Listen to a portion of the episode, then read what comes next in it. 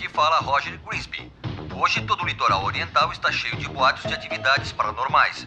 Supostas visões fantasmagóricas e informações de ocorrências sobrenaturais foram observadas nas áreas dos três estados. Parece Ora, que... todos já ouviram histórias de fantasmas ao redor de fogueiras. Minha avó costumava contar a história de uma locomotiva espectral que atravessava a fazenda onde ela cresceu. Mas agora, como se alguma inesperada autoridade houvesse. A febre dos fantasmas toma Nova York.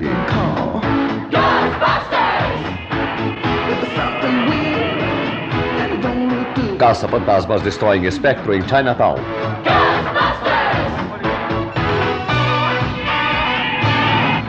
Licencinha aí. Olá, aqui é Larry King. O nosso assunto de hoje é fantasmas e caça-fantasmas. A controvérsia cresce e mais visões são comunicadas. E alguns afirmam que esses eliminadores paranormais profissionais de Nova York são a causa disso tudo. Eu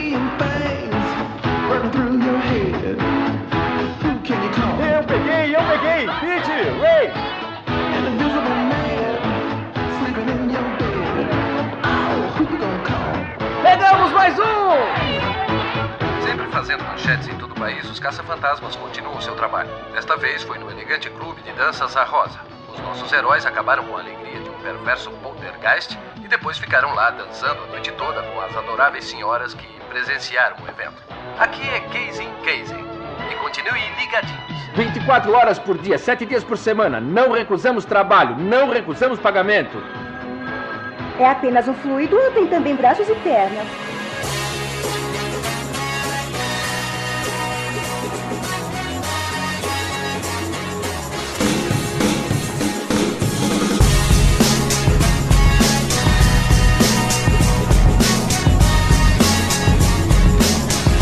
Bem-vindos, senhoras e senhores, a mais um podcast para falar sobre filmes e séries de TV. Nós somos os podcastinadores. Eu sou o Gustavo Guimarães e aqui comigo, espetando uns marshmallows para torrar com os raios de energia enquanto a gente grava, estão Fernando Caruso. Eba, tô muito feliz de ser a resposta para quem vocês vão chamar.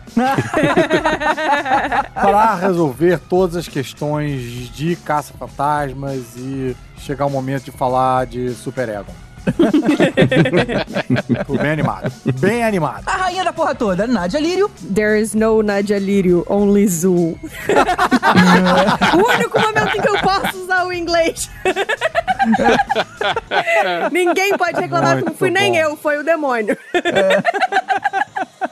Elvésio, parente. Porra, sensacional. Ei, Ah. Cruzou os raios ali no meio, hein? olha. Ah, não foi. Ahá! Ah, ficou Arrasou. maneiro, cara. Ficou bem maneiro. Muito bom. e pela primeira vez aqui com a gente, Xi do podcast 80 Watts. Aê! Fala, podcastinadores, cara. Que, que alegria poder estar aqui e finalmente poder falar de verdade com vocês, porque eu fico em casa ouvindo e discutindo com as paredes, né? Hoje não, hoje vai rolar conversa de verdade.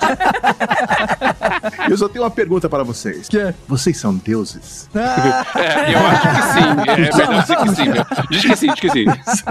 Pô, mas que bom que agora você tá conseguindo falar com a gente, a gente respondendo como se a gente tivesse sentado numa daquelas mesas de seance, né? E aí as mensagens do além estão chegando. Então é isso. Hoje a gente vai falar da saga Ghostbusters. E não, eu não tô ladeando aqui. Agora a franquia não se chama mais Que, que saga é essa? Achei que a gente ia falar de Caça Fantasma, ia falar de Ghostbusters. O que, que é isso? Ghostbusters. a franquia agora não se chama mais Caça-Fantasmas. Agora ela se chama Ghostbusters mesmo, porque... os- Ghostbusters. Gus parece que estão caçando o Gus. Ah, tá bom. Não, mas de qualquer forma, essa mudança foi feita porque eles estão fazendo um monte de brinquedo e não querem é, ter que passar por reembalagem no mundo inteiro. Então agora é inglês pra todo mundo. Ah, que nem o, o Superman, né? Uma hora o super-homem foi supermanizado. Que nem a Sininho, É, Sininho é Tinkerbell. Ursinho Puff virou Pu. Ursinho Puff. É, Pu. A Pu já há algum tempo. O que é Olha estranho, né? só. Porque Pu, Pu é esquisito, né? Puta merda, não sabia. O, o Caco dos Muppets, que virou Kermit. Virou Kermit? Ah, não, não, não se tá É, brincando. isso, esse foi o mais difícil pra mim. Na moral. É.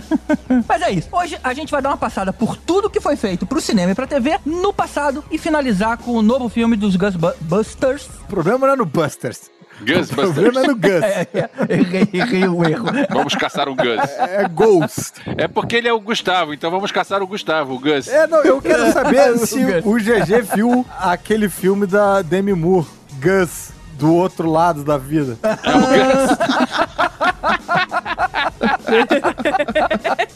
É isso aí. Como sempre, spoilers 100% liberados aqui, então siga por sua conta e risco. Voltamos depois dos avisos, não sai daí.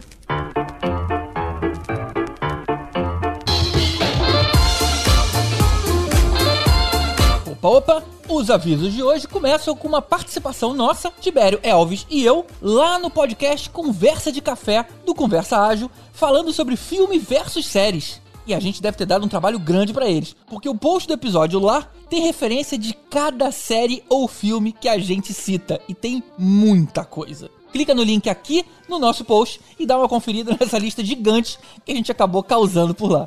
O Tibério ainda fez hora extra lá no Fatal Error Nerd, falando sobre Os Eternos. Se você ficou com um gostinho de quero mais depois de ouvir o nosso episódio sobre o filme, é a sua chance de conferir um debate expandido lá no Fatal Error. O link também tá aqui no post. Bom, as novidades são essas, mas tem, é claro, os conteúdos de sempre. O Elvis lá no euvi.com.br, no canal dele, a Nádia com o Experimento 237 e o Caruso com o Caverna do Caruso, que junta tudo que ele faz por aí. E não deixa de conferir o podcast do nosso convidado, o Xi, o podcast 80 Watts. Um projeto que está na estrada tanto quanto a gente e que fala dos anos 80 de uma forma bastante gostosa. Confere lá, o link também tá aqui.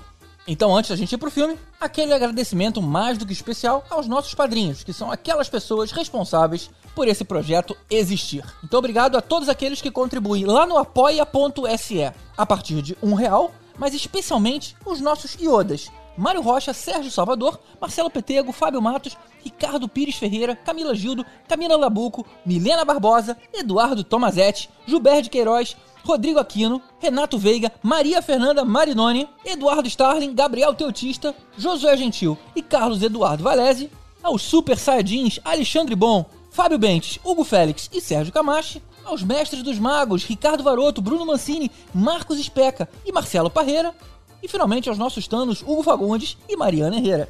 Muito obrigado a todos vocês que ajudam a viabilizar esse projeto, cujos custos têm ficado cada vez mais caro, até porque tem muita coisa em dólar, e esse apoio é absolutamente fundamental. Então não deixa de conferir a gente lá no Instagram e ouvir as nossas podcastina dicas que a gente tem publicado várias por semana e vamos pro filme.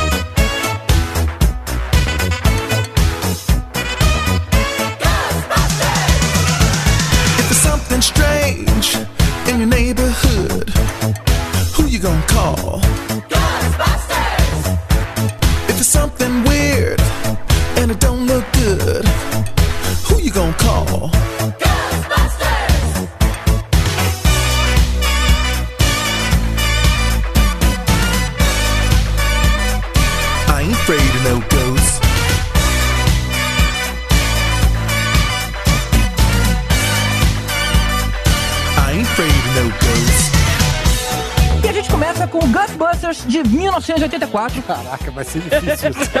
Até o final, bicho. Eu, eu quero já pedir perdão pra todos os Gus que estão ouvindo a gente. A gente não tem nada contra Mas quem vocês. tá fazendo isso é um Gus. O nosso Gus tem lugar de fala. Ele pode falar Gusbusters. Ele tem lugar de fala, né? Tá certo. Mas eu acho que nesse caso tem a ver com Caça-Fantasmas, né? Porque o nome era outro naquela época. Então eu vou falar em português mesmo. O, o T é o fantasma, é isso? A gente já brasileirou o Donut pra Donuts mesmo, então dane-se. Donuts. Mas a questão, Xia, não é o abrasileiramento, é um inglês novo que o GG tá criando. Não é assim que a gente fala, ninguém no mundo fala assim. Eu quero ver se ele vai mudar pra português e aí vai falar de cansa-fantasmas. Olha lá. Pô, Me, me dá um tempo aí que eu consigo. De qualquer forma, esse filme de 1984 foi o filme de maior bilheteria desse ano. Mentira, 84 tem muito filme. É, exato. Fodão. Se liga nos filmes que houve em 1984. Gremlins, Um Tiro da Pesada, Conan o Destruidor, Duna, Footloose, Indiana Jones e o Tempo da Perdição, Karate Kid, Top Secret, Hora do Pesadelo, Loucademia de Polícia, Tudo por uma Esmeralda, Splash Uma Sereia Minha Vida, Starman, Ruas de Fogo e Exterminador do Futuro. E aí, vocês também concordam que é o melhor da lista? Porra, foi a sessão da tarde inteira. Pô, mas não é possível que esse filme teve mais público do que Duna. Aquele Duna foi um sucesso, que todo É, mundo Duna, gostou. Duna puxou a média de 1984 pra baixo. Isso. Baixo, né? A curva não ficou muito bem por causa de Duna. É, não, o GG botou uns filmes aí pra fazer vista, né? Porque Gremlins realmente não. não- Gremlins é, é muito bom, só que também Não, de é bilheteria bom. não sei se foi tanto assim. Mas não é bilheteria. E o 1 também do Exterminador do Futuro, eu acho que foi meio cagadinho, né? O 2 é que foi o. o- Ah, não, cara. Pô, um é muito legal. Aí eu não sei, porque eu, eu lembro quando eu vi no cinema com o cinema lotado. Ah, é? Eu era moleque e vi no cinema com o cinema lotado. Ah, não. Então, se o Elvis viu num cinema lotado, com certeza é a bilheteria mundial garantida. Em Petrópolis. A gente mede as bilheterias assim, né? Bota o dedo no pulso de Petrópolis ali e aí a gente sabe. Se Petrópolis em 84 tava cheio, então é porque o resto do mundo também tava. Eu fiquei muito preocupada onde o Caruso ia mandar botar o dedo. Tava muito nervosa. Mas você tá certo. Eu dei uma forçadinha com o Splash, porque também não tem essa audiência toda. Essa potência toda. Você sabia que tá tendo um um remake do Splash? Tá previsto Mentira! É mesmo? É, Mas é claro, nada se inventa novo. exatamente. É mesmo. É, teve também Tudo por uma Esmeralda, que eu lembro de ter visto na Globo. Num... O Indiana Jones foi a minha maior surpresa aí, ele ter sido batido pelo Caça Fantasma. Também, também. Eu votaria que deveria ter sido aí a maior audiência. Doideira. Mas olha só, respondendo a sua pergunta, eu não acho o melhor da lista, não, sabia? O Caso Fantasma, pô, tem um carinho muito grande. É uma franquia que eu amo, mas o filme, quando eu fui rever, e às vezes todos que eu fui, fui rever, ele mora melhor na nossa memória nostálgica do É, que na é prática. É, um verdade. filme muito lento, muito parado. Umas piadas. Eu não consigo entender. É, é, pra mim, assim, a gente gostava disso criança por falta de opção, porque são umas piadas muito adultas, cara. Umas piadas meio de zoação de mercado imobiliário. Umas coisas assim que, cara, e demora, sei lá, um- acho que uma hora de filme pra alguém botar um uniforme de Caça Fantasma. É realmente muito doido isso ter sido um, um mega sucesso. É porque era divertido, né? Era, era uma época que a piada reinava, né? Tanto que nesse ano teve Locademia de Polícia, Top Secret. A gente queria meio que rir. Sim, mas é isso que eu tô falando. Esses filmes Top Secret e Locademia de Polícia tem piada. E esse tem mais um. Tem mais ironia do que piada. Tem um humor, tem, um sarcasmo. É verdade. É, é diferente. Mas é normal, né? Nos anos 80, gente, é o que tinha de adulto de 30 anos fazendo papel de adolescente de 15, é normal que os diálogos tivessem essa pegada, né, meu? É verdade, cara. Acho que era proibido crianças fazerem papéis de criança. Adolescente, né, no caso. E, cara, eu acho que no, quase não tinha tanto essa divisão de nicho, de público. A gente meio que ia ver qualquer coisa. Nossos pais deixavam a gente ver. Pode cara, crer. Xuxa é um exemplo louco aí do que se passava na, na TV aberta, né, pra criança. E aí a gente elegia. O Locademia de Polícia que o GG citou agora tem um monte de piadas que não são É. exatamente de piada de criança. Que é meio da Não. cintura pra baixo.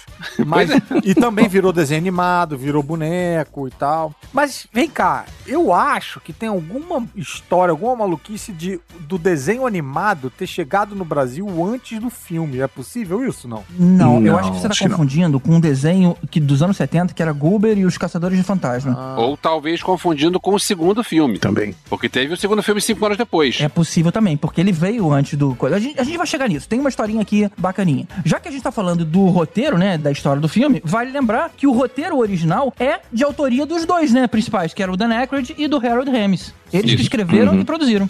É isso aí. Então, na verdade, essa história do roteiro, o Dan Aykroyd, ele escreveu um roteiro malucão que tinha, uma, sei lá, quase 200 páginas e se passava em outra dimensão, né?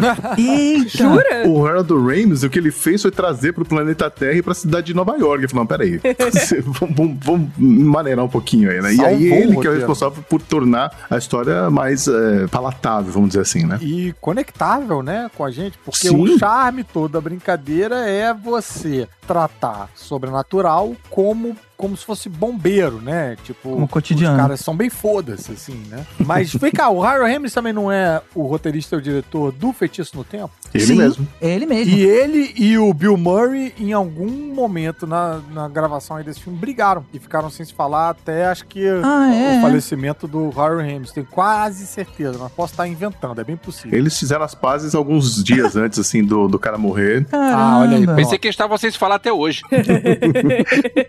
Não, mas se o Steve falou, fizeram Caramba, as que pena. antes do Harold Ramis morrer, o que me leva a crer que o Bill Murray é o maior suspeito, então.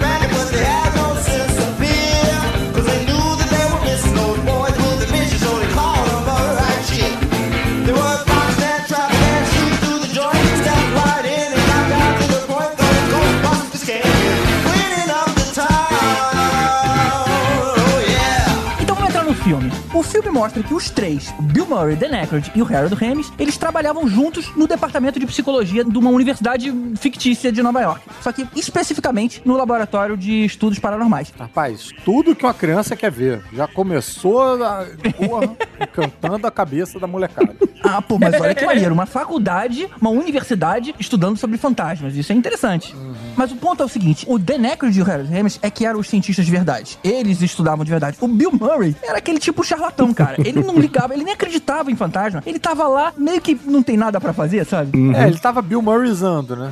Eu revendo agora, eu fiquei pensando, o Ryan Reynolds de- devia gostar desse, desse papel, porque o Deadpool que ele faz em todos os filmes que ele faz nos últimos anos é meio isso, é o cara que fica, que fica fazendo piadinha o tempo todo. Verdade. Ah, gostar do papel do Bill Murray, desse lugar aí. Do... Isso, é de- isso, É esse é o deboche, tipo- né? É um deboche, é uma ironia. As Exatamente, é o cara que fica o tempo todo, né, nunca é levado a sério, o tempo todo fazendo piadinha e. Mas, cara, eu acho muito estranho que, assim, o Ryan Reynolds, ele faz piadinha, tem piadinha ali. É quase como se fosse, tipo, um- uns mini stand-ups ali entre uma falha e outra. O Bill Murray tem uma coisa meio... Cínica. É o jeito dele que ele fala, que é debochado, assim, que, que não é é. é... é muito estranho. É um humor muito específico. É engraçado porque, sei lá, a gente, a gente sabe que o cara é engraçado, mas é muito esquisito, é muito esquisito. E vem junto de uma cara de saco cheio, né? É, total, É, total. Sempre, sempre a cara de saco cheio. Eu lembro dele nessa cena no início, né, Pra mostrar o, apresentar o personagem, ele gostando de dar prazer de, é, de dar choque nos homens, sabe, que estavam fazendo os testes, e aí ele flertava com as garotas, ou seja, o cara tava lá zoando, todo mundo trabalhando e ele tava lá escrotizando. Não, e o que é pior nessa cena é que o cara meio que começa mesmo a se conectar com a parada, ele começa a conseguir ler a, a carta e ele segue dando choque no cara, independente do cara acertar ou não, né? Tipo, poxinha. É um babaca, é um Um babaca. vacilão.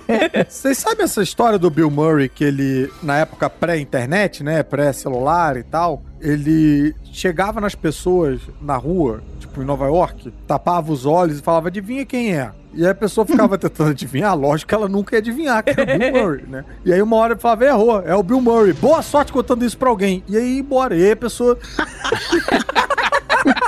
ficava com uma história que ninguém ia acreditar. Isso e que ele roubava batata frita. Ele chegava, falava, Bill Murray roubou a sua batata frita. Boa sorte contando isso pra alguém. E, e ninguém tinha como.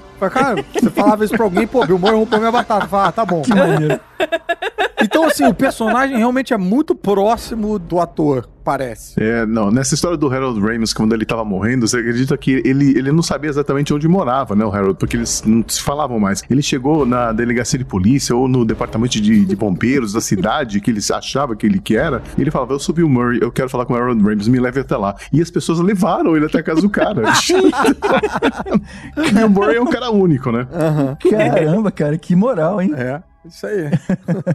E aí, voltando pro filme, os três vão investigar uma aparição na biblioteca municipal e o Bill Murray chega com aquela cara de que não acreditava em nada do que estava acontecendo, até que ele vê o fantasma da bibliotecária pela primeira vez e todo mundo toma susto com essa cena. E essa biblioteca, se eu não me engano, tá lá em Nova York. Aquela biblioteca do Bryant Park, é uma biblioteca famosa e tal. Sim. Você chega lá, dá uma sensação de caraca, tô no filme. Foi tudo refeito em Lo- em Los Angeles, pelo que eu entendi, viu? Mas a entrada ali com os leões e tal. Ah, a entrada sim. Maneiro, né? Parece. Tirar uma foto ali do lado dos leões é, é. É. obrigatório, né, cara? Eu era muito criancinha, né, nessa época, né? E tava vendo ali no cinema, meio com medinho, né? Falei assim, caramba, é um fantasma ali. Até porque o efeito especial tava muito legal pra Muito aquela época, né? maneiro. Você Uhum. vê ali tá, o translúcido e tudo mais, o livro passando e de repente a velha vira uma caveira, cara. eu lembro do susto que eu tomei, muito bom. Eu vou dizer que esses efeitos funcionam até hoje. N- É. Nem todos, mas esses daí, porque isso aí aparentemente era um animatronic que tá é, meio, sei lá. Botaram por cima e, e funciona. Tipo, o- as cenas que aparece o, o geleia, você vê que é um boneco que tá lá. Então é um efeito que ainda funciona. É, mas o efeito por cima dá uma suavizada, né? Dá uma manchada sim, ali, não sim, vê. Mas funciona. Achei bacana. Uma parada que é interessante é que, assim, isso é Chrome. Nessa época, um dos maiores problemas do Chroma era que ele não, não era totalmente opaco. Tanto que o George Lucas refez o, o Star Wars Sim. lá, aquelas cenas da cabine, porque você via o cenário por trás da parada. Mas pra fantasma, isso é perfeito, né? Então, É, é porra, é um defeito que vem bem a calhar. É, eu não sei com vocês, mas vocês concordam que os efeitos especiais de antigamente, hoje em dia, quando você assiste, eles são mais assustadores do que os novos, os atuais? Sem dúvida. E parece mais realista. É, então, Parece é um mais palpável, louco, né? assim. né? Olha, quer ver um tipo de efeito especial que me assusta stop motion, cara. O stop motion daquele E209 do Robocop, ou do Fúria de Titãs, Nossa. da Medusa, cara, isso é, é estranho. né? Eu não, eu não sei explicar porquê, mas é meio aterrorizante pra mim. Jazão e os Argonautas. Olha só. Foi longe, Pois né? é, né? É, foi longe. Foi longe. Sou velho, gente. Vou fazer o quê? Bom, e aí voltando pra história, quando eles voltam pra universidade, descobre que o departamento foi fechado e todo mundo foi demitido. Aí eles têm a ideia de abrir uma empresa privada de caçadores de fantasmas. Aí a criançada se diverte. E a primeira cliente que liga é a Sigourney Weaver, que disse que tinha um fantasma lá na casa dela. Aí vai o Bill Murray lá, né? Tipo, praticamente ficar dando em cima dela, né? Tipo, fingindo que tá Sim, assédio. Assédio, claro. vendo coisa na casa e tá só, tipo. How you doing? E ele era muito é, desagradável, né? Tem uma hora que ele tá fuçando a casa, ele começa a entrar no quarto, aí ela fala assim: não, não, nada acontece aí. Aí ele, hum, que pecado. E volta pra sala. Sim, exato. Assim, é desconfortável de assistir às vezes. O que é mais louco pra mim, porque tinha muito tempo que eu não via esse filme. E aí eu fui assistir, eu lembrava de gostar muito do personagem do Bill Murray. E aí, sabe aquela coisinha, aquele o tiozão do churrasco? Sabe? Que faz todas as piadas desagradáveis e tal. E a gente gosta dele, mas a gente fica assim, poxa, tio, segura a sua onda. Eu acho que o Bill Murray ali pariu os tiozões de churrasco todo. Acho que eles estavam assistindo aquilo. Eles falaram, é isso que eu tenho que ser e fazer. Só que ninguém faz tão bem quanto o Bill Murray, entendeu? E aí. Descobri minha função na vida. Foi isso, ali nasceu uma geração, né? É, e aí sai meio, meio tosco, porque, porra, ninguém tem esse, esse charme cômico do Bill Murray. Aí fica só, só escroto. Acelerando um pouco a história, começa a pipocar fantasma de tudo quanto é lado, e o fantasma do Gozer acaba possuindo a Dana e o vizinho que era o Rick Moranis, cara. Agora, que nome infeliz pra esse fantasma, hein? Porra. A gente de vez em quando fala que tem um brasileiro sacana trabalhando no- na Lucasfilm, né? Eu acho É. que antes da Lucasfilm esse cara trabalhava no, no Caça-Fantasmas, porque tem um, tem um Gozer aqui e tem um porra no segundo filme. Ah, é? Tem, é. Tem um porra no segundo filme, aquele cara que é possuído, que trabalha com a Dana. Deve ter saído do Gozer. É o que vem depois do Gozer. Faz todo sentido sendo o segundo filme. O inspetor lá da Agência de Proteção Ambiental, ele fala na TV que é a sede dos, Ghostbu- dos Ghostbu- Ghostbusters. dos caça-fantasma. Coisa bondosa. Quem tá infestando Nova York de fantasmas. E ele manda desligar a rede de energia. E aí, Nossa. era isso que tava segurando os fantasmas. Pronto, libertou todo mundo. Não, e é um negócio assim, pra quem trabalha na burocracia, né? É o, é o típico burocrata que não quer resolver a parada, ele quer que faça do jeito dele. Porque ele vai lá com, ah, porque tá atrapalhando o meio ambiente, cadê a sua licença? Não sei o quê. E descaralha toda a cidade de Nova York porque ele quer ser babaca. Não que todos os fiscais sejam assim, mas. Não, e eu tô falando do É. meu lugar de fala enquanto agente servidor público que trabalha com isso. e que é frustrada com esse tipo de servidor. Vem cá, gente, esse ator que faz esse fiscal da prefeitura não é o mesmo que faz o repórter lá no Duro de Matar? Que é um filho da puta. É, é ele sim, é ele sim. Olha É. só. Meu, cidade de Nova York tem que expulsar esse cara de lá. Ou eleger como prefeito. Nova York tem um histórico. Se eu não me engano, tem uma piada também que rola ali que o Bill Murray diz que o cara é dickless, ele não tem peru, é uma coisa assim. Eu acho que isso não tava no Eu acho texto. que esse é o sobrenome do cara. Não, ele fala, tipo, tem uma hora até que ele fala, It's true, this man has no dick. Ele fala, tipo, com todas as letras. Tudo improviso, cara. É, improviso aí, porra, o, o próprio cara rindo e tal, enfim, tiveram que fazer de novo. Eu acho que, eu acho que isso tá um pouco naquele filmes que marcaram época do Caça Fantasma. Ah, sim, sim. É. Esse é muito bom, cara, esse episódio. Esse episódio é muito bom. Netflix, galera, todo mundo tem que correr lá. Vale a pena. Nessa hora, os caça-fantasmas são presos, mas o prefeito não vê saída, né? Ele falou, cara, esses caras são os únicos que entendem como é que captura fantasma. Aham. Então solta os caras e dá apoio policial pra eles agirem. Então tem aquela cena bacana deles sendo escoltados e aí ovacionados pela, pela multidão, todo mundo trata eles como heróis. Essa, essa passagemzinha foi legal até eles chegarem lá no prédio onde tava o fantasmão. É isso aí, bem final de videogame. Aliás, só um parênteses, porra, o videogame do Caça-Fantasmas da- do Nintendo era uma merda. Eu sei que tem gente me ouvindo que sente a minha dor, cara. Achei que você fosse elogiar. Eu também achei que ia elogiar. Eu ouvi elogios sobre esse videogame aí. Não, e- não, era uma boa. Você ficava andando horas com o, o carrinho e aí você tinha que juntar dinheiro e aí pra- você gastava com gasolina. Você não conseguia nunca descer do carro e caçar fantasmas. Você ficava só andando, cara. Na moral, se você sofreu com esse jogo, por favor, apareça aí nos comentários. Não me deixa sozinho. Entra no Instagram do Podcastinadores, na página do, do site e fala se o jogo era uma merda ou não era uma merda. Mas olha, é considerado canônico esse jogo porque são os mesmos personagens e tem as vozes dos atores ali, né? Tem o mesmo nível de diversão que o primeiro filme. Não fala mal do primeiro, que o segundo ainda, tá- ainda, ainda vem aí. É, veja bem, veja bem. Bom, aí tem aquela piadinha lá, né, que o Xi lembrou, né? O, o Gozer na frente dele perguntando se eles são deuses. O cara diz que não, eles são Já chegou no atacados. fim? Já, já pulamos, já pulamos pro fim. Pô, a gente tem que falar do filme novo, Elvis. Caramba, cara. Caramba. Mas não teve ainda o, o- o boneco de marshmallow? Sim, não, calma, calma. É logo agora. Porque eles são atacados. E aí, o Gozer, na hora que eles, eles atacam, ele fala: escolham vocês a forma que vocês querem ser mortos. E aí todo mundo combina, cara, ninguém pensa em nada, ninguém pensa em nada, ninguém pensa em nada. E aí o. E aí o Gozer fala. O Ray. Não, o Gozer fala. A escolha está feita. E aí todo mundo olha pro cara e ele fala, pô, mas eu pensei em uma coisa que nunca vai poder fazer mal a ninguém. e vê aquele boneco gigante no horizonte, frindo tudo. Confesso que eu super entendo a dor do Ray, porque assim, se me disser pra não pensar em nada, a primeira coisa que eu vou fazer é pensar em um milhão de coisas ao mesmo tempo. Então, Eu super. achei que você ia verdade. falar É. pensar em marshmallow. Não. Também, talvez. talvez. Possível. Cara, aquele monge marshmallow era muito maneiro. Meu Deus do céu, cara. Era assim, era assim. Se, se fosse no Brasil, a gente seria atacado por uma coxinha gigante, alguma coisa assim, cara. uma coxinha creme gigante, assim.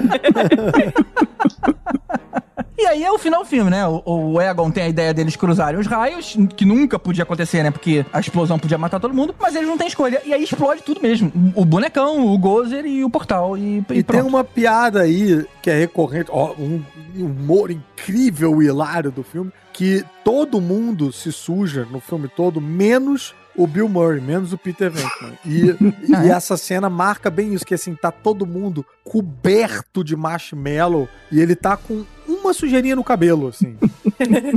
Por, por quê? Qual foi a explicação pra isso? Não sei. É, é esse humor estranho do filme. Tipo, o geleia caga todo mundo, todo mundo fica gosmento e sujo. E quando eles olham pro lado, tem esse momento da olhada, desse tipo de. essa cara de incredulidade e tal, que o Bill Murray tá seco. E tá sempre. Ele sempre se safa, entendeu? Sei lá, eu não sei porquê. Não, mas no do geleia ele fica bem sujo, não fica, não? Eu su surgi No isso na minha desenho, cabeça? no desenho. No desenho. No filme, não. No filme tem uma, uma zoeira meio de. de o Bill Murray se safa, ele se dá bem. É, eu lembro da época do Rock in Rio 1, que esse filme tinha passado há pouco tempo, e tinha a novidade, era o pessoal vendendo refrigerante, não me lembro se era Pepsi, acho que era Pepsi, não era Coca não. O pessoal vendendo refrigerante numas máquinas que ficavam penduradas no- nas costas, e aí era tipo a mochila dos caça-fantasmas. E a gente ficava imaginando, imagina se o cara pede uma Pepsi, e outro pede um Guaraná, e o outro pede um, uma- um Sprite, e o outro um Vai 7-Up, cruzar os raios. E aí vai cruzar os raios. Olha, vai dar Guaraná Jesus. Olha só, eu tava aqui lá no IMDB, a renda do Caça-Fantasmas ajustada à inflação deixaria esse filme hoje em dia em 32º lugar entre todas as maiores bilheterias de todos os tempos. Caraca, bicho. Caramba. Caramba, hein? E ele continua sendo o filme de maior bilheteria da Columbia Pictures. E por seis anos foi a comédia de maior bilheteria da história, perdendo só pra Esqueceram de Mim depois, em 90. Caraca, Ghostbusters tá com tudo nas calcinhas. Eu acho que isso é um problema da inflação. Acho que é a inflação que tá mudando essa conta aí. Se a gente não tivesse inflação, sei lá. Mas ele fala que corrigindo a inflação, né? É, eu acredito, cara, realmente. Acho que a inflação tá corrigindo pra cima, não sei. Talvez. Você, você questiona os, os dados. Não, Caruso, o filme foi um sucesso. Foi, é verdade. É, foi um sucesso. Pois é. E esqueceram de mim também, né? Então dá pra se imaginar que um, um tenha ultrapassado o outro só muito tempo depois.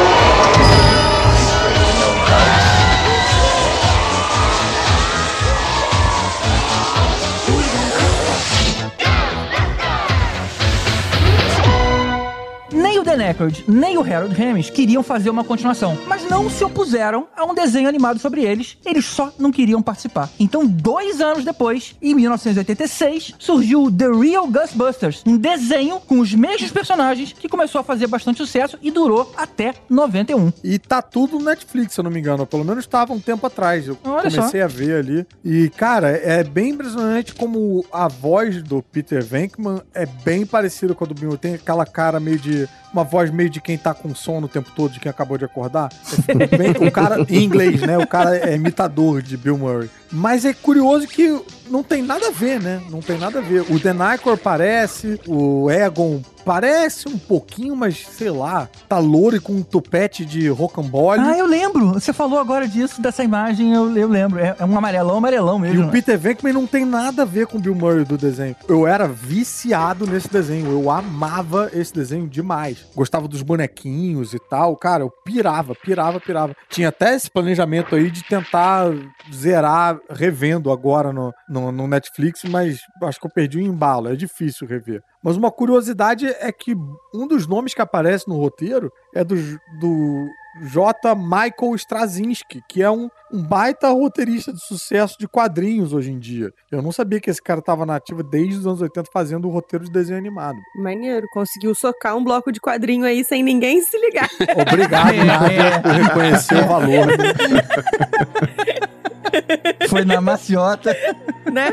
Mas vem cá, essa animação, o, o destaque era o Geleca, não era? Geleia. Tanto é que ele até. É Geleia? Geleia, isso. O Geleia, né? Não, então, tem duas animações. O Geleia realmente era um escape cômico muito importante da série. E aí tinha essa brincadeira dele ter uma tara no pitch, né? Que ele ficava tentando. Pete, pete. Meu Deus, flashbacks da voz.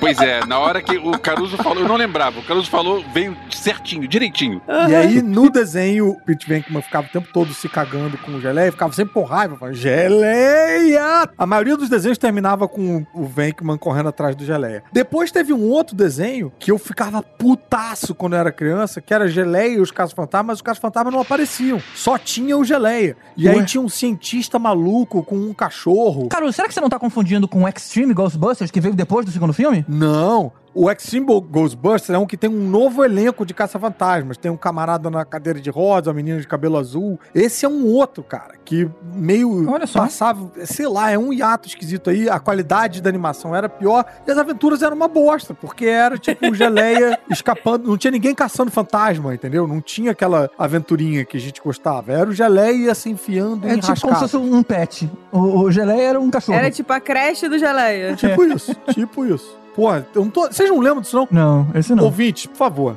se vocês lembram aí, marquem presença nos comentários e no Instagram, por favor, cara.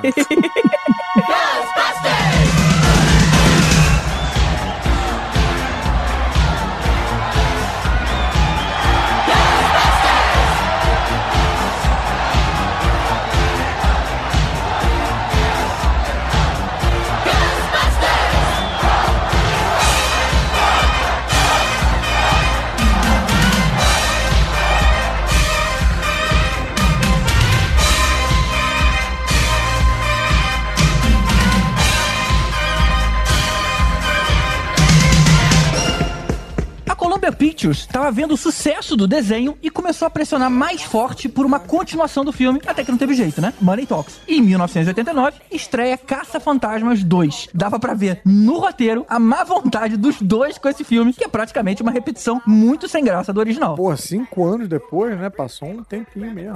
Eles resistiram bem, resistiram bem. Resistiram, né? Mas bom. Esse aí tem umas coisas no roteiro que me incomodam bastante, mas a gente chega lá. Tipo o quê? Tem uma hora que eles cavam um buraco na rua e aí descobrem que tem um rio de gosma lá Rosa. cheio de fantasmas e beleza. Aí, como eles cavaram um buraco no meio da rua, eles são presos e são processados. E aí, quando estão lá no, no julgamento, um potinho com a gosma, saem dois fantasmas e aí todo mundo acredita, olha só, era verdade, eles são os, os caça-fantasmas, aí todo, eles saem, todo mundo gosta deles, porque os juízes gostam deles, a polícia gosta deles, o prefeito gosta deles, e eles não voltam pra ver o rio de gosma. Aí depois, lá no fim do filme, ih, olha só, o rio de gosma, lá do início do filme que a gente esqueceu de voltar aqui. Caramba! Por que, que vocês não voltaram pra aquela porcaria de rio de gosma que mo- moveu a história? Mas aí, Elvis, a explicação é Nova York, cara. Nova York é um nojo, cara. Você vê um rio, um rio de gosma, você fala, ah, isso deve ser assim. A normal. Só mais uma terça-feira. Total. O que me incomodou muito nesse filme é que esse rio de Gosma era um, um mal alimentado pelos pensamentos negativos das pessoas, cara. Que argumento é esse? E aí, era uma parada doida que, assim, se a gosma caísse num objeto inanimado, esse objeto ia ganhar vida por conta dessa energia canalizada dos pensamentos negativos das pessoas. E aí a gente tem aquela virada sensacional pra salvar. Assim, primeiro que a coisa mais, assim, fantasma, rio de gosma e tal, a parada mais inacreditável mesmo é que Nova York possa eliminar os seus pensamentos negativos. Isso...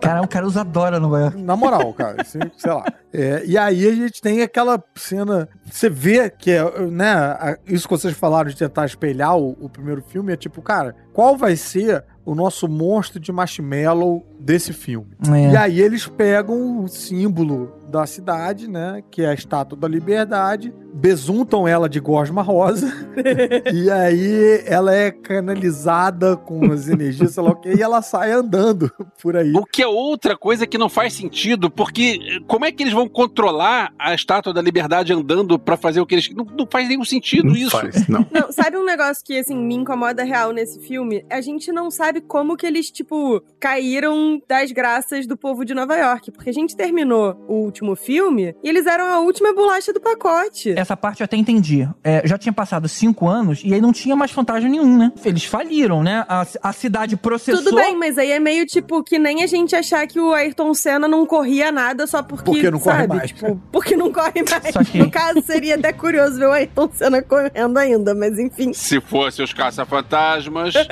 foi uma escolha ruim da minha parte. Você esquecer realmente uma coisa que tá filmada, que tá, faz parte da história, não faz muito sentido. Mas a humanidade faz isso direto. É, a humanidade faz isso direto. É, era mais fácil fazer quando não era filmado, né? Agora. Agora tem provas, né? Que os caras realmente é, lutavam contra fantasma. Tanto que o início do filme mostra os caras, sei lá, a- animação de festa infantil, né? Não tem uma, uma história dessa? Isso, isso. O que tem uma cena curiosa nesse aí, quer dizer, tem um detalhe curioso nessa cena, tem um garoto que vai falar com eles, olha só, meu pai falou que vocês são uma fraude. Esse garoto é o filho do diretor. É o Jason. E que é o Jason Reitman que dirigiu o filme depois. Ai, que Olha, legal. Agora. Que legal. O filme não muda muito disso, né? A cantoria lá das pessoas enfraquece o vilão, ele volta pra pintura, a cidade ovaciona os caras de novo e o prefeito entrega a chave da cidade. E acabou o filme. É, a lógica da história é a mesma do, do primeiro filme, sabe? Tem É a- mesmo, é é, problemas com a autoridade, a autoridade muda de ideia, daí eles são descreditados, as pessoas começam, voltam a torcer por eles. É, é muito parecido. É, a diferença é que agora apareceu um filho na, na Sigourney Weaver, né? Agora, eu gostei da virada do personagem do Rick Moranis, que agora virou um pegador. Sim. Não lembrava desse detalhe, olha só. Ele deu uns pega naquela secretária. É, ele não vira um pegador, ele pega a secretária especificamente, Na né? verdade, ele é pegado pela secretária. É, a secretária que pega ele. Cara, que doido. Eu achei que a secretária tinha um caso com o Egon. A secretária Janine? A Janine, é, ela é completamente apaixonada pelo Egon no desenho. Eles, eles esqueceram isso. No filme, no 1, tem uma cena até um pouco esquisita, que acho que o Peter chega, fala um monte de coisa pra ela, tipo, ah, eu não te pago pra ficar sentada aí, não sei o que, não sei o que lá, e aí do nada sai o Egon de debaixo da cadeira dela. Opa! Jura? Tem isso, verdade.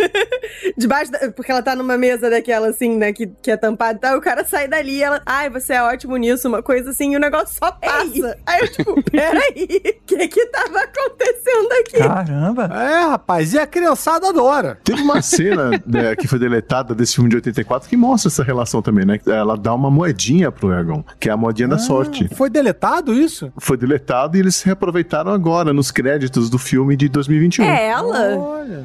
É o quê, Nádia? ela é Pelo amor de é. Deus. Vamos chegar lá. Não tô acreditando Gente. nisso. A gente vê no filme novo que ela fala com bastante carinho dele. Mas bom, Isso. a gente já chega lá. É, mas enfim, só é, recalibrando aí o que eu tava falando do desenho animado, no desenho animado a gente não tem o Rick Moranis. Se eu não me engano, o primeiro episódio do desenho animado, ele faz uma conexão do filme com o desenho. Todos, inclusive, têm o uniforme da mesma cor, que nem no filme. E aí eles decidem trocar para os uniformes coloridos, que no desenho animado cada um tem uma cor e tal, acho que para identificar mais fácil, enfim. Ou pra vender bonequinho. Isso. E, e talvez ali tenha, apareça o Rick Moranis e ele suma. Mas ele não é uma presença constante no desenho como ele é no, no filme, porque, pô, também no filme o cara era um, um nome, né? O Rick Moranis, pô, é um ator que. Cara, não vou, já que o, o Caruso falou de desenho, não vou nem abrir outro bloco pra falar desse último, porque ninguém viu, né? Então, só dizendo que em 97 teve o tal do Extreme Ghostbusters, que não tinha mais ninguém de lá, né? Era só o Egon, a Janine e o Geleia, e, e um monte de gente nova. Você só, só teve uma Tinha temporada. o Egon, é? Não sabia. Segundo o IMDB, sim, porque eu nem sei que desenho é esse. Eu assisti algumas vezes, eu ficava. Eu, eu não conseguia. Eu, eu sou muito fã da franquia, de um modo geral, e eu ficava esperando que em algum momento fossem explicar quem era, que se alguém era primo, sobrinho de alguém, qual era a relação desse elenco novo com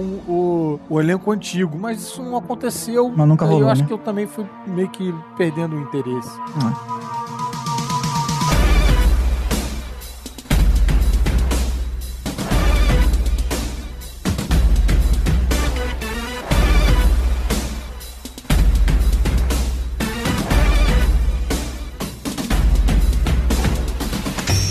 2016, tivemos um reboot onde os caça-fantasmas são mulheres. Foi Olha o. Caça-Fantasmas 2016. Rapaz, tinha esquecido que a gente ia falar desse aí também. É, eu achei que a gente ia fingir demência e pular.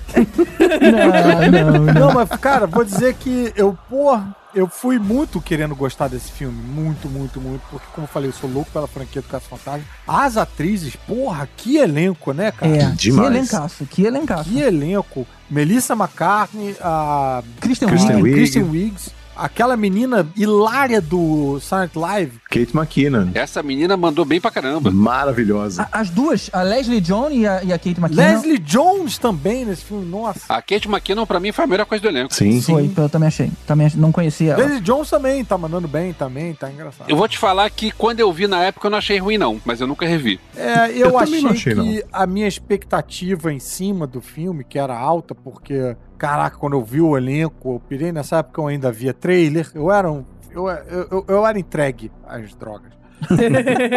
e aí eu, eu acho que eu cheguei com essa expectativa, assim, de tipo, de caraca, vai ser muito maneiro, e não me encantou tanto, achei muito bobinho, assim. Teve uma comoção muito negativa nessa época por conta desse filme, mas eu acho que isso foi muito por causa da expectativa. A gente não tava entendendo que era um reboot, é tipo um universo alternativo. E se os caça-fantasmas fossem mulheres? Se você vê com essa ótica, você recebe melhor. Mas do jeito que foi, Cara, não acho. não acha? Não. Eu não sei, o tipo de comédia não tava encaixando. Não sei explicar o que, que foi ali. Não funcionou pegar o elenco do Saturday Night Live, socar no filme e torcer pra dar certo, botar uns fantasmas e torcer pra dar certo. Total.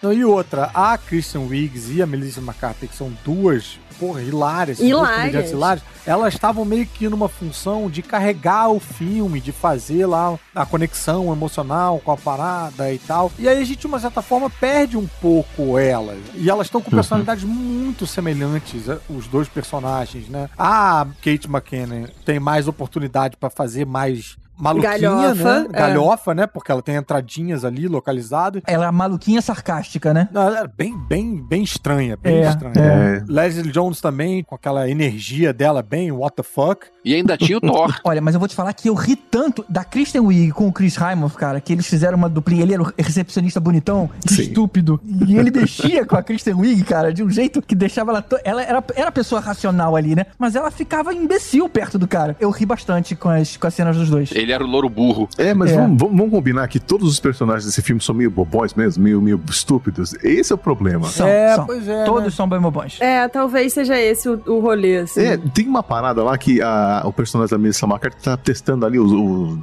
raio laser lá de prótons e tal. Um negócio super perigoso. E ela tá ali, sabe, vestida com um- uma proteção, tipo uma- aquelas almofadas de, de juiz de, de, de beisebol.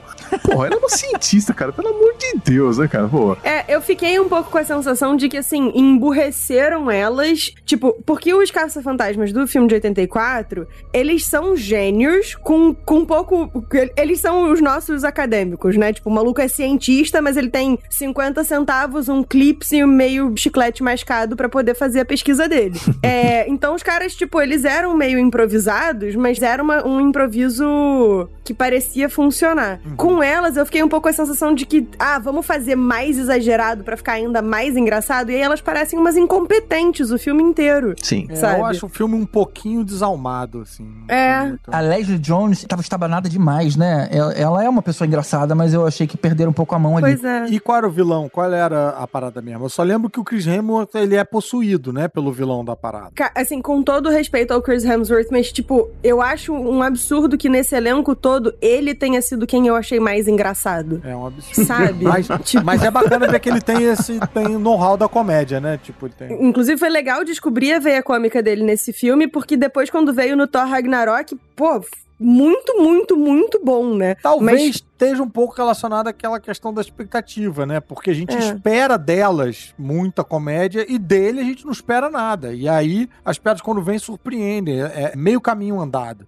Você fazer ser, rir quem tá ser. esperando que você faça é um pouquinho mais difícil. É. Mas eu vou dizer pra vocês que, assim, mesmo com, porra, com os problemas todos e tal, eu ainda torcia e ainda torço um pouco por uma continuação com elas. Eu acho que dá pra ajeitar. Eu acho que tem potencial, eu acho que elas, elas são muito carismáticas, eu acho que precisa de um, de um roteiro feito aí com mais carinho, mas eu, eu levo fé. Vou falar sobre isso depois no, no outro filme. É, será que com esse filme de 2021 meio que não acabou com essa, essa linha do tempo aí? Porque eles nem mencionam, né? É. Eu acho que Sim, acabou. sim, sim. Ela foi desconsiderada. O que, que vocês acharam da participação especial da galera do elenco dos outros dois filmes em papéis diferentes? Esse pra mim é um problema, né? Porque assim, se a gente tem um jeito de ter eles ali, porque eles têm outros nomes, né? Sim, Uhum. são outros personagens. Se a gente tem eles ali sem falar os nomes e tal, a gente ainda pode salvar de dizer que eles mudaram de profissão, mudaram não sei o quê, né? mas porra, quando você coloca os nomes, coloca é meio aquilo que o GG falou de aniquilar aquela Sim. timeline e ir pra uma outra. Poxa, isso eu achei, É. achei ruim. Mas ainda dá pra inventar de que eles assumiram nomes falsos, mas dá- com vontade e com dinheiro dá pra fazer o que quiser de roteiro. Coloca ela, esse episódio aí naquela série da Marvel lá, e se, né? É, Põe o vigia if, falando. é. Culpa da ATL. Mas eu já vou falar já a minha ideia que ia ser lá pro outro filme, que assim, eu, eu ainda fico empolgado com a possibilidade de juntar a porra toda. Pega essa geraçãozinha de moleque aí desse mais além, pega os fantasmas caça-fantasma, pega as meninas e faz um caça-fantasmas ultimato, rapaz, com todo mundo junto. Meu irmão ia ser foda pra caralho. E aí no final chega o Rick Moranis com, porra, cara, aí, on your left, e pu- puxa aí um, uma mochila de próton. Assemble. Porra, cara. Ghostbusters Assemble! Bom, uma última curiosidade: o trailer é, de lançamento do, do filme na- no YouTube foi o vídeo mais descurtido da história do YouTube. Ah, mas aí isso é haterzinho sendo babaca, né? É, aí a gente tá no auge da ascensão aí do Trump, essas porra e tal, a galera no, no antidiscurso de progressista, enfim. Inclusividade. é. Pois é. É. teve uma galera que reclamou pra caramba antes de ver o filme, porque os meus caça-fantasmas não. E aí a galera reclamou e. Só porque os caça-fantasmas tinham vagina. Esse era um problema enorme pra essa galera. Por aí, exatamente isso. E aí, realmente, essa galera vai lá e senta o dedo no. Enfim, quando essa galera usa o dedo em coisas eletrônicas de votação, dá merda. Talvez se essa galera tivesse ocupando o dedo com outro tipo de atividade, as coisas fossem melhor. Comentário pra vida, Nádia. Um jeito muito simpático e educado da Nádia mandar a galera enfiar o dedo no cu e rasgar. Olha, veja bem, não foi isso que eu disse. Mas era o que eu queria dizer.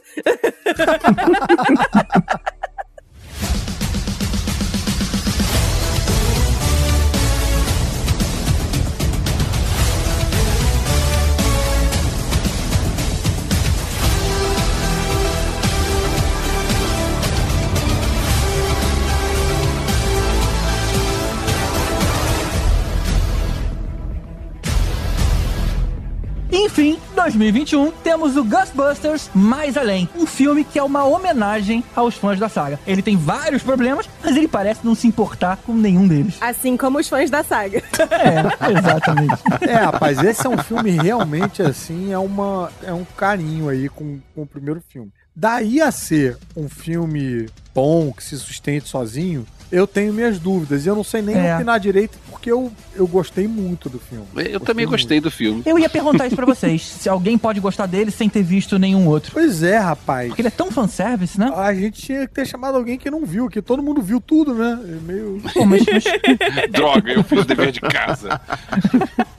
Liga pro Tibério.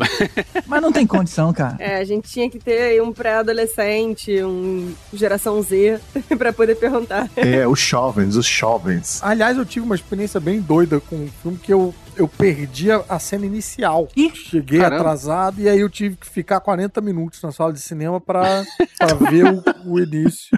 Afinal, era uma homenagem aos anos 80, então você fez o que a gente fazia nos anos 80. É, quando se fazia isso. Caralho, fez uma diferença pro filme abissal ter feito isso. A gente fazia isso direto. Você perdia o início do filme e você ficava na sessão seguinte. Bem-vindo aos 80. A sessão original, pra mim, começou com a menina futucando a parede e a mãe indo ser despejada da parada, né? Uhum. Eu entrei no cinema com o Ghostbuster aparecendo na tela, sabe? Tipo, tá! Aí eu falei, caralho, com certeza apareceu alguma coisa foda antes disso. Pra você. Eu acho que o filme não ia começar com a logo, sabe? Mostra o avô, né? É, mostra o avô morrendo. Boa, e, e tinha razão. Vale só lembrar que o Elvis já comentou, né, que é dirigido pelo filho do, do diretor, do, do primeiro Uhum. longa de 94. Do Harold e também Ramis. vale dizer que o Harold Ramis, que foi o Egon, ele morreu de verdade. E não só no, no filme, mas morreu. Isso é que é dedicação ao papel, né, cara?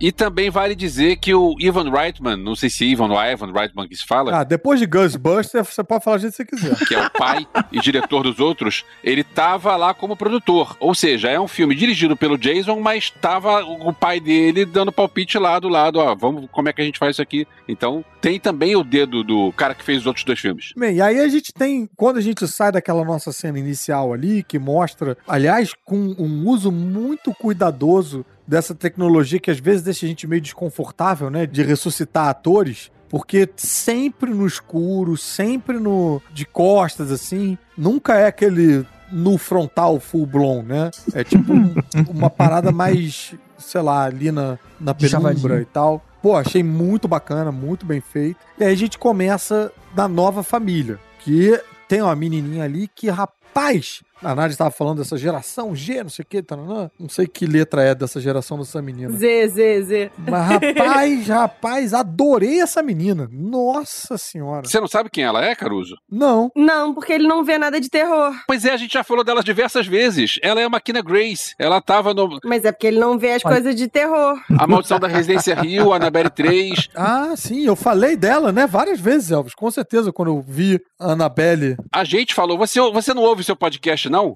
de terror. Sem terror. A gente falou de Eutônia. Ela é a, a Margot Robbie novinha. É. Ela é a Capitã Marvel novinha. Ela é a filha do presidente no Designated Survivor. Ela é a Capitã Marvel, vi essa menina. Que, é quem é? O Ferrugem? Ela não envelhece? Como assim?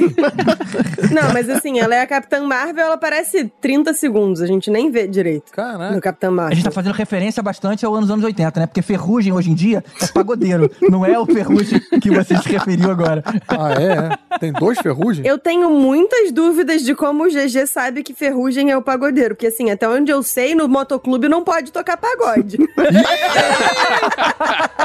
Dentro do capacete não tem fiscalização. Ih, alguém vai perder a carteirinha. Não, mas eu sou expulso.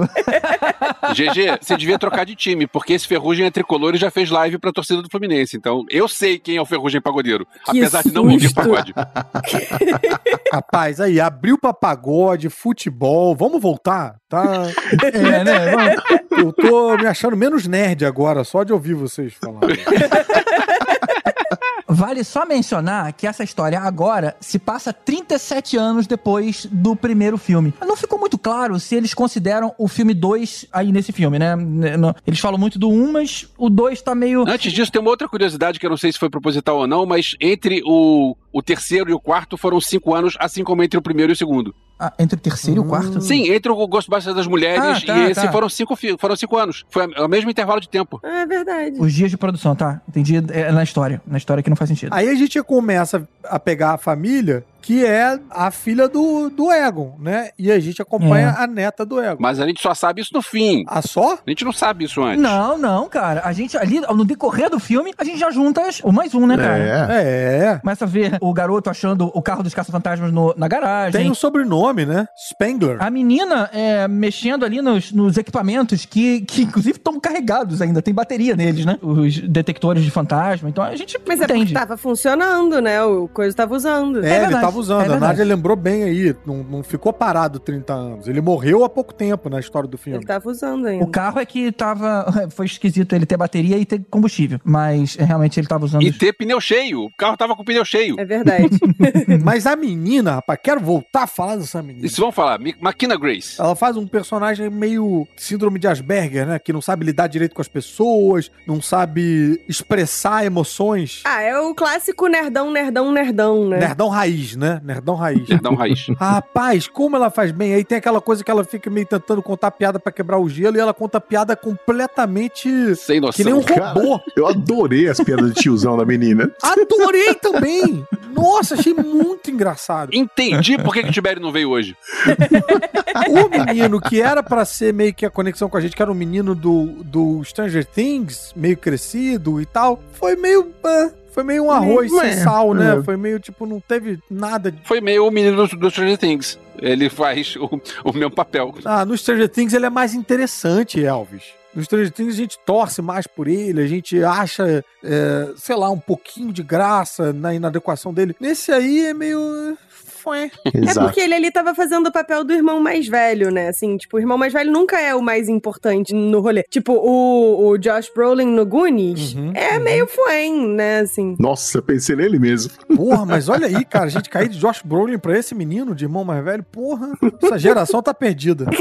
Bem colocado, Nádia. Eu achei que teve uma coisa meio Spielberg, versão anos 80, nesse desenrolar da, da trama das crianças, né? O garoto Sim. vai arrumar um emprego na lanchonete, a garota arruma um amigo esquisito nerdão. E o ritmo, né? O ritmo da direção e tal é muito anos 80. São garotos que estão fazendo tudo, que estão levando a história. É, São adolescentes exato. que estão levando a história. Não, e, e as coisas demoram a acontecer. Elas têm um ritmo. Isso, inclusive, eu achei charmoso por um aspecto, mas um pouco problemático por outro aspecto. Eu acho que falta uma sequência de montagem caçando fantasma pra caralho, por exemplo, sabe? Falta a gente ter essa, essa diversão aí. É, Ele tem tem- um ritmo muito artesanal, e aí, quando você vê, chegou já no final pra resolver a parada toda. É, é, não, não teve isso. Nossa, eu realmente. achei super anos 80 esse filme, né? Tanto é que eu não consigo lembrar de nenhuma cena em que eles usam celular, por exemplo. É verdade. É, mas eles estabelecem isso no filme. O É, menino, quando eles estão sinal. chegando É. na cidade, o menino fala, porra, não tem sinal e tal. Que eles fazem uma piada intraduzível muito boa. Eu falo, there's no bar. E a mãe fala, there's it's better be a bar.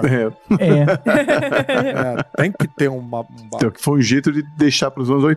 O Paul Rudd também tá muito interessante ali, né? É aquele Sim. professor que manda os estudantes verem filme. Inclusive, é um filme dos anos 80, né? Chuck. Eles estão vendo Chuck na, lá no, Sim, na parada. isso. Cujo. E Cujo. E cujo. Só, só a escolha equivocada. Só o supra-suma. E eu fiquei o tempo todo torcendo pro Paul Rudd. Eu não vi trailer, não vi nada. Quando eu vi, eu vi acho que um teaser e falei, pronto, quero ver esse filme, agora não vou ver mais nada. E então eu tinha visto muito pouca coisa do Paul Rudd. Então eu fiquei torcendo o filme todo pra ele não virar Rick Moranis e minha torcida não adiantou de nada. Porque eu queria o Paul Rudd de caça-fantasma, gente. Claro. Queria ele, né? Né? Né, Xê? Porra. Caruso, é um filme dos anos 80. Vão ser as crianças que vão ser os caça-fantasmas. Mas, pô, mas não tô falando pra tirar o uniforme de nenhuma criança, não. Deixa as crianças, mas dá um uniforme pro Paul Rudd também. total. Deixa, deixa a nossa geração brincar, gente. Porra. Vocês concordam comigo que os fantasmas desse filme aí são o Paul Rudd, a Olivia Wilde e o J.K. Simmons? Bota esses caras se você não vai dar destaque, né? deixa eles aí, É mesmo, tipo, uma é mesmo. penada no filme, pô? Cara, o J.K. Simmons ali, na- como aquele velho, foi um desperdício de casting que convenhamos, hein? Pô, pelo amor de Deus. Mas eu achei interessante, eu achei uma pista falsa, assim, que achei corajosa. É, Ah, eu achei o que- maneiro também. O que eu acho um desperdício mesmo, ok, então tá, eles vão ser os gatekeepers e não sei o que e tal, mas porra, dá um uniforme, junta essa família com um uniforme em algum momento, todo Sim, mundo de uniforme, as amor de crianças e os adultos, Não é não? Porra. Principalmente porque, assim, ele era, o Paul Rudd era a conexão das crianças, tipo, pra elas entenderem qual era o rolê. É! né? Então meio que fazia sentido. Aham. E, a- e a conexão das crianças com a mãe, que a mãe também tá meio desconectada das crianças também, né? Nossa, total. Aham. Porra, ia ser muito maneiro. E é o momento os incríveis que a gente quer. Tipo, essa galera falar, então vamos caçar uns fantasmas aí. Porra! E a galera vibra no cinema. Quer dizer, a galera não, quatro pessoas, porque foi na primeira sessão. No fim do filme tem até uma, uma união de forças, né? Mas vamos falar isso daqui a pouquinho, só pra gente não pular tanto. Vamos. Deixa eu voltar um ponto que me incomodou ali na hora, na história. Tem aquela, a, a irmã, né, que acha o equipamento lá que captura fantasma debaixo do assoalho, e aí ela leva pra escola. E, cara, a gente sabe que o fantasma do avô tá ali. Inclusive, tava jogando é, xadrez com ela. Eu não sabia porque eu não tinha visto a cena inicial.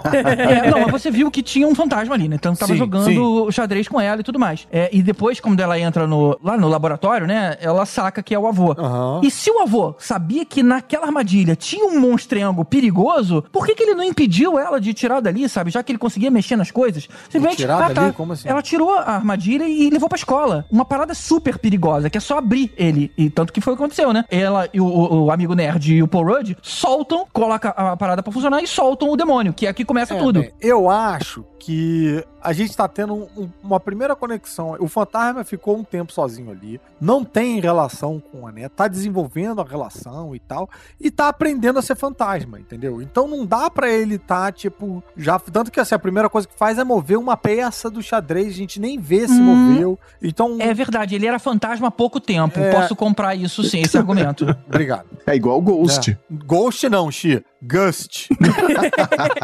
É possível que tenha uma li- limitação de quanto ele consegue afetar o ambiente. Então, assim, ele consegue mexer uma pecinha. É, mais ou menos também, que quando chega a filha, rapaz, eu- ele vira a luminária da Pixar, né? Ele mexe.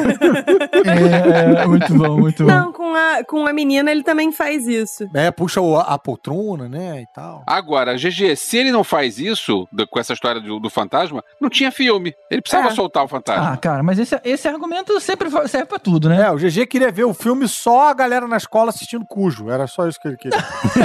Não é. Mas, por exemplo, então já que a gente vai entrar nesse nível de implicância, a garota, ela é cética. A gente já entende no início que ela não acreditava nessas paradas. E aí ela vê o xadrez se mexendo sozinho e ela decide jogar com ele? Tipo assim, ela não se surpreende? Não, não, não. Ela não vê o xadrez se mexendo sozinho. Primeiro, ela acorda e o xadrez tá mexido. Até aí podia ser a mãe tentando se aproximar. É, mas na hora que ela vê mexendo sozinha, ela aceita rápido demais, cara. Ela era a pessoa, Cara- era cientista ali, era a pessoa cética. Mas e aí? Eu não tô entendendo qual é o seu conceito de uma pessoa cética. É ela ver É, o tipo- negócio e aí achar que não aconteceu? Eu queria ver uma cara de assustada dela. É a questão. Acho que Não, faltou mas ali um. Tipo assim, todos os meus conceitos foram pro ralo agora. Não, peraí, peraí, peraí. Esse personagem não faz cara de nada, isso é estabelecido. Ele É. não sabe ler ironia, ele não sabe demonstrar expressão. Pela condição dela. Ela, ela mesma fala, eu não reajo como as outras pessoas. Exatamente, Hum. isso tá É, explicitado fala no filme, cara. Isso, Ela fala isso mesmo. isso tá previsto ali. E ela, é- ela, ela aceita, ela aceita. Aparece um, um fenômeno estranho, ela não tem essas coisas que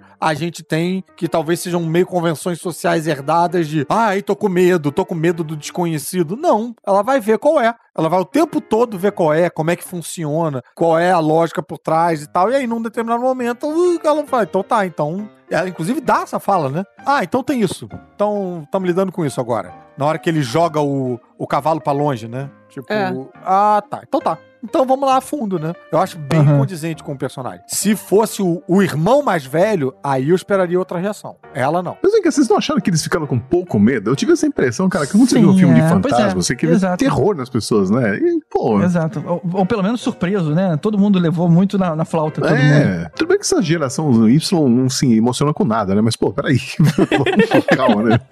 É, não, eu achei que o irmão mais velho e aquela galerinha lá que vai lá pro buraco e tal, 哦 eu achei que eles tiveram mais medo. A menina, eu, não esperava, que ela é meio robozinha. Eu não esperava medo dela mesmo, não. Vamos falar deles caçando o geleia. Tá envelhecido. Olha que legal, cara. Fizeram. Não, Não é é o geleia, Geleia. cara. É outro fantasma. Não é? Ele não tá preso ali dentro e É saiu um da. Muncher. Faça-me um favor, cara. É um bicho completamente diferente, GG. Olha, o motoclube pode não tirar sua carteirinha, mas eu vou tirar do podcastinadores.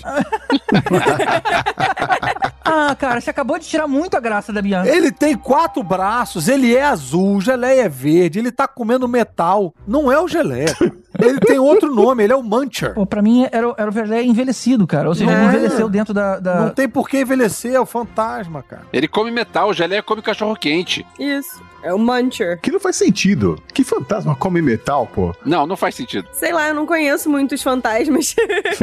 Oxi, é que precisava disso pro roteiro pra eles saírem da cadeia. é isso. Nossa, cara, pelo amor de Deus, cara.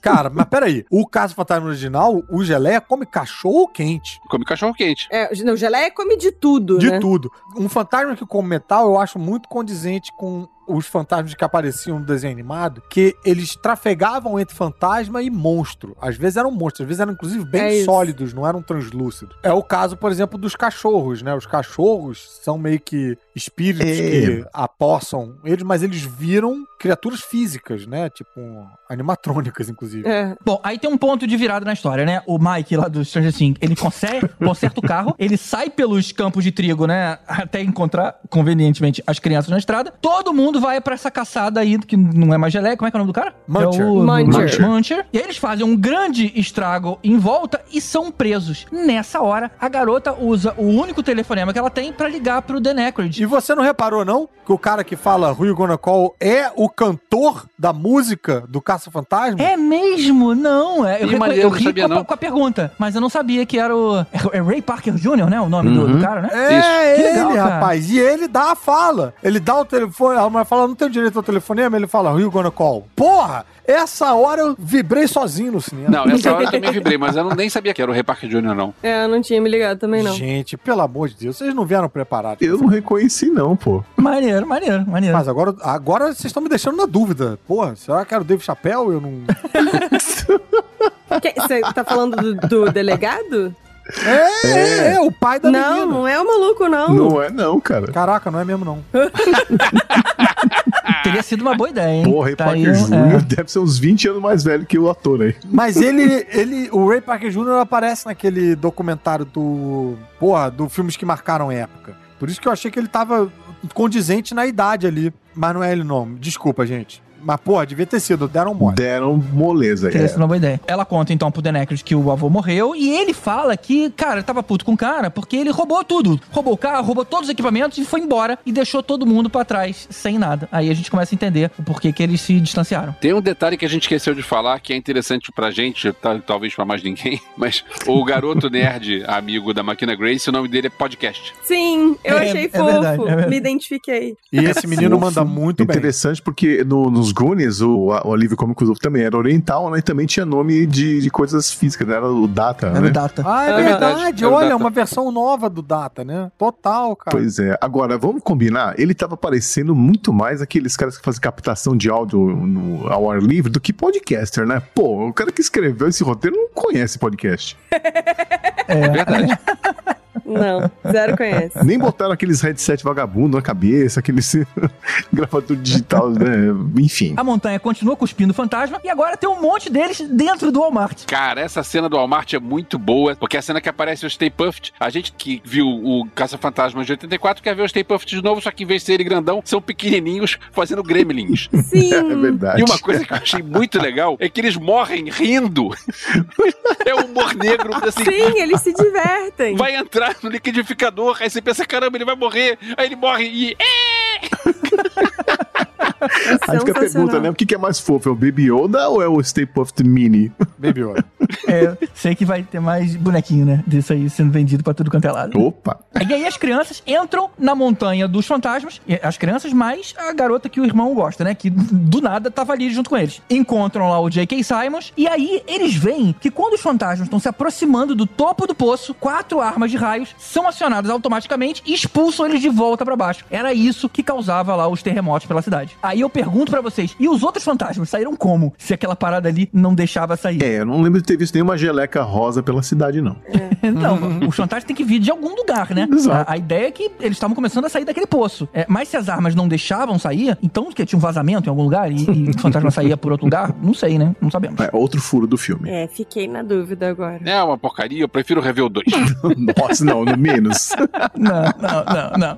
Eu vejo três. São coisas diferentes. Eu acho que o poço era um rolê E, tipo, fantasma não precisa necessariamente sair do poço. Eu acho que aquele fantasma do Muncher, tipo, tinha surgido ali naquela fábrica. Mas não é necessariamente todos os fantasmas do universo precisam sair do poço. Mas a história não era essa, que ele tinha prendido todo mundo ali dentro? Só tinha um na Não. armadilha? do- na- Não. dentro de... Não, ali era pra, era pra evitar de ressuscitar o J.K. Simmons ali. O Gozer. Isso, o Go... e trazer Gozer. o Gozer, né? É, e eu acho que o, o poço é um pouco conectado com aquilo que quando os raios cruzavam, aquietava todo mundo. De tempos em tempos, aquilo ali meio que transbordava e aí os raios cruzavam e pum, baixava a bola da galera de novo. Pois é, isso aí pra mim foi uma piada sacana, porque eles estavam segurando o Gozer. Era uma ação tântrica, né? Exato. Isso. Então o que a galera viu ali naquele buraco era meio isso, entendeu? Era tipo, era uma outra corrente dessa outra corrente dessa porra, com o perdão da palavra. Essa porra. Ô, que tá sério. Bom, e aí a gente vê a mãe, acaba sendo possuída lá pelos gárgulas do Gozer, e tem uma cena que me deu uma raiva ali naquela hora. Tipo Assim, ela tava com os olhos vermelhos, ela tava rugindo, ela tava falando de voz grossa, e as crianças, idiotas, assim, mãe, você tá bem? Mãe? Caramba, ela... A gente não sabe como ela era quando dava chinelada na criançada, pô. Vai saber. GG nunca viu criança. Não, e só o GG pra, tipo, não pestanejar antes de dar um tiro de raio de próton na própria mãe, né? Isso. A gente pergunta pelo menos as três vezes, né? Antes de fazer um- uma porra dessa. Tipo, é um pouquinho estranho esse olho vermelho aí, mas bem.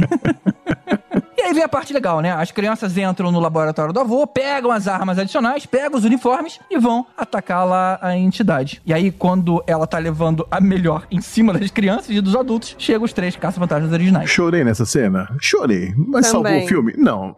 Porra, foi muito maneiro. Foi. Muito maneiro. Aliás, um outro momento bobinho, mas que eu achei muito maneiro, é o pedal que joga a cadeira pra fora no carro dos caça-fantasmas. Nossa, sim. Muito maneiro. Essas pequenas alegrias são bem anos 80, assim. Isso é legal, Uhum. mas a gente não entendeu como é que o garoto nerd sabia perfeitamente como é que controlava a armadilha sobre rodas ali, né? Que já existia e ele de repente coloca a parada. Ué, é um carro de controle remoto. Pô, mas se- é, tudo é Exato. customizado, né? Você ele, de repente colocou um visor e já sabia operar tudo, inclusive ligar, abrir Gente. a armadilha. Não teve um tempo de. Peraí, pô, deixa eu brincar com esse. GG, essa criançada nasceu com o celular na mão, pelo amor de Deus. Eles praticaram o tempo, de repente ele também praticou aquilo. Não precisa mostrar todo o treinamento. Não, isso é coisa dos anos 80, gente, sabe? As pessoas aprendiam a fazer tudo na hora. E o menino chama podcast, cara. A pessoa que sabe operar o Audacity opera um carrinho de controle remoto.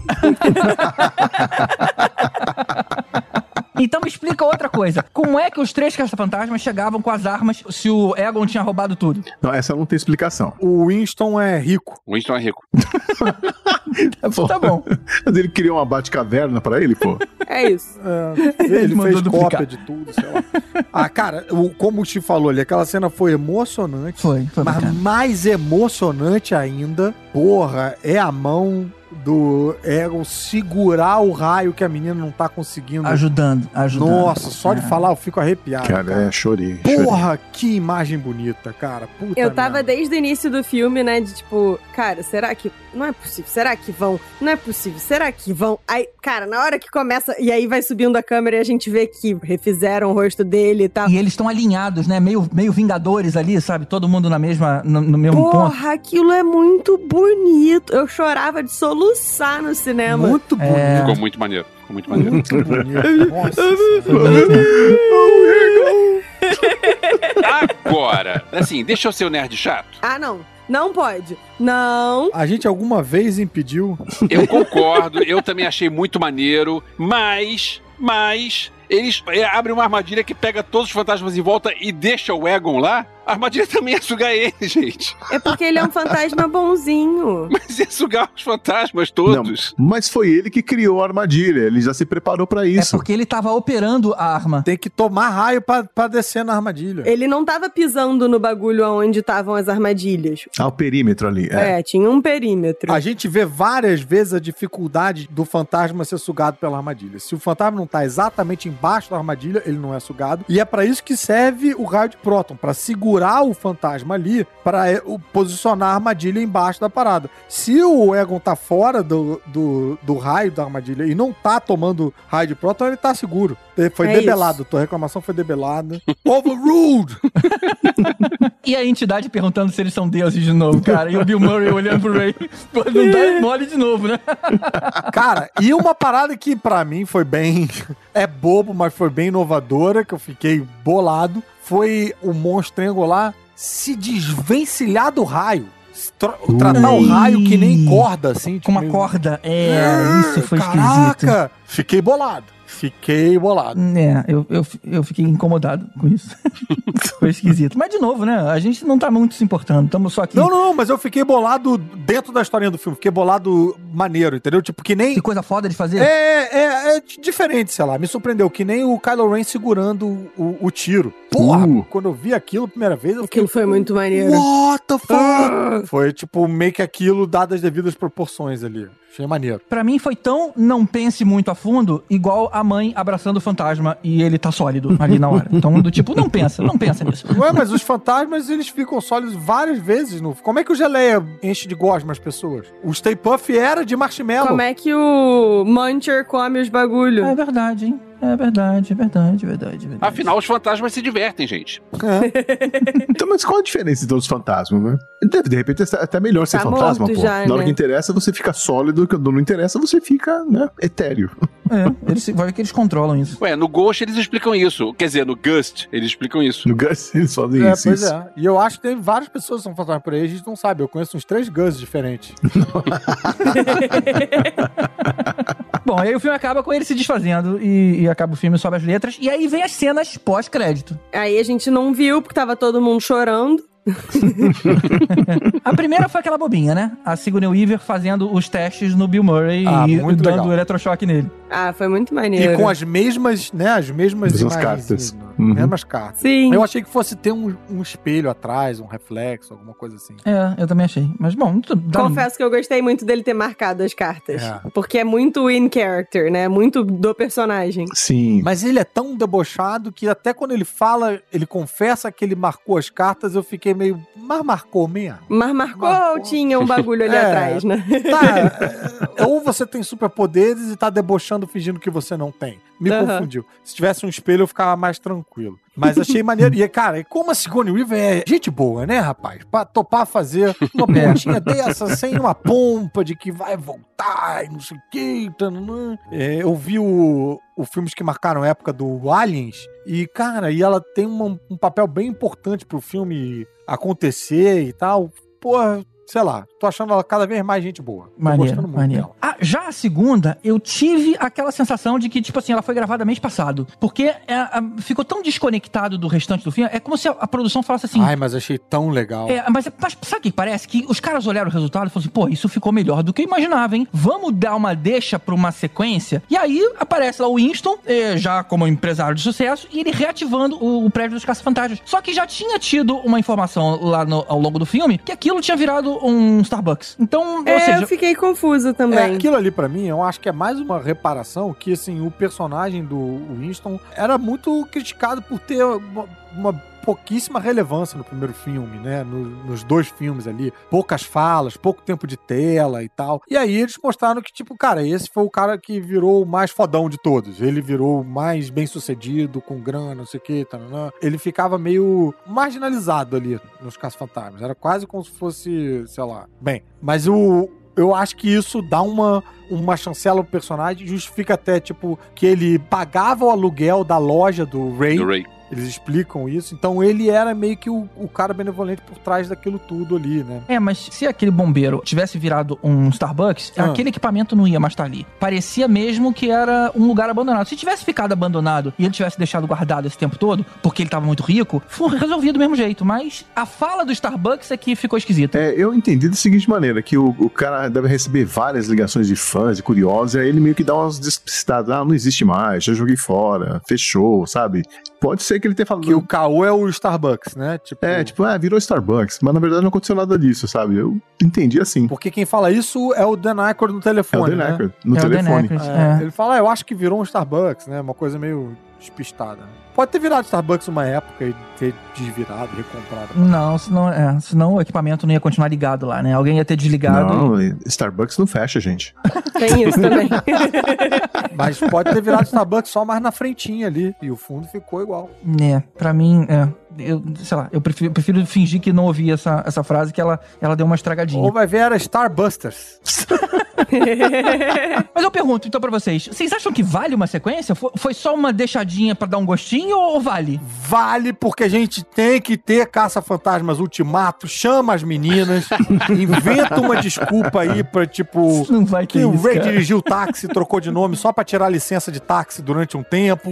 Inventa um caô qualquer e junta todo mundo. Não o filme todo. Tem que ter um momento em que vai juntar todo mundo. E aí vai chegar alguém de cadeira de rodas e alguém de cabelo roxo. Alguém vai me explicar finalmente qual é a relação desses filha da puta com os caça-fantasma originais.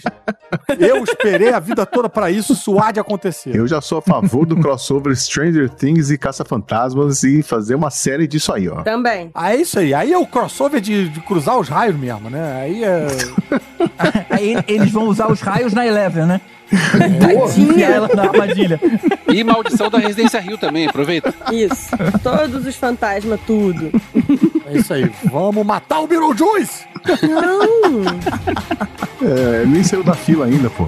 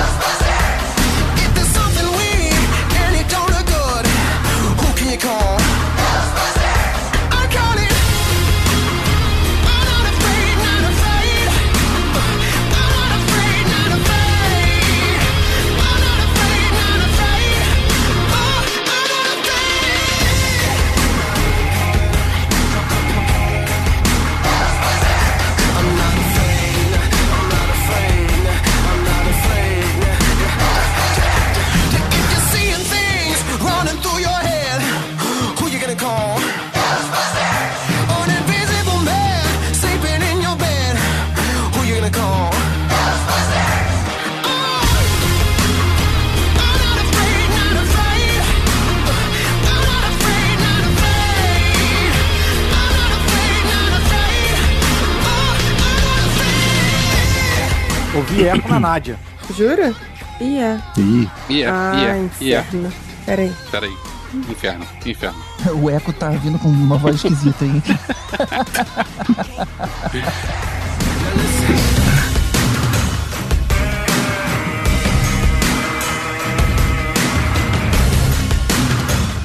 Nota do editor, depois você manda ele tocado de novo.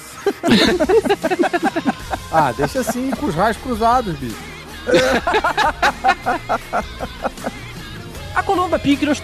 Eita! Eita.